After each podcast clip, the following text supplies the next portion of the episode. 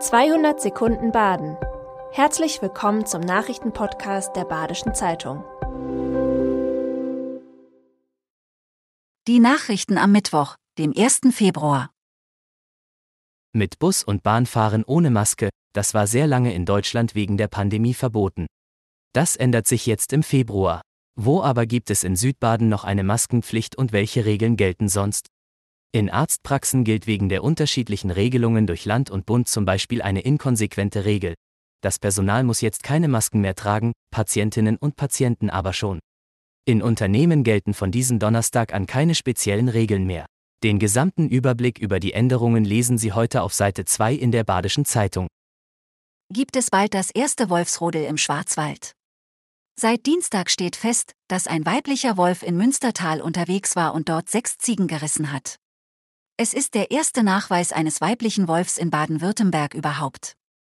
Experten überrascht der Nachweis nicht. Da in der Gegend ein einzelner Rüde sesshaft ist, könnte es bereits in diesem Jahr zum ersten Wolfsrodel im Land kommen. Von Februar bis April ist Paarungszeit der Wölfe. Da die Tragzeit der Tiere nur zwei Monate beträgt, könnten bereits im Frühling Welpen zur Welt kommen.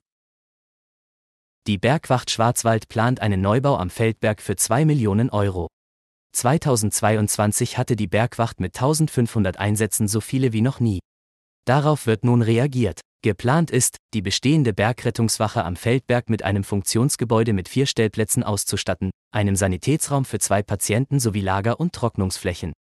Zudem ist eine Einsatzzentrale geplant, die größere Schadenslagen wie Lawinenabgänge oder Suchaktionen mit zahlreichen beteiligten Rettungskräften koordiniert.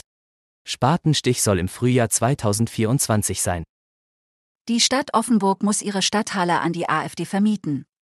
Die Partei will zum zehnjährigen Bestehen am 4. und 5. März mit einem Landesparteitag in die Stadt kommen und hat dafür die Oberrheinhalle angemietet. Im Gemeinderat kam dazu die Frage auf, wie die Stadt das rechtfertigt. Doch solange eine Partei nicht vom Bundesverfassungsgericht verboten ist, muss die Stadt an sie vermieten. Bürgermeister Marco Steffens betonte, dass in Offenburg ein demokratischer politischer Diskurs möglich sein soll. Die AfD habe deshalb einen Anspruch auf Überlassung der Halle für ihren Landesparteitag.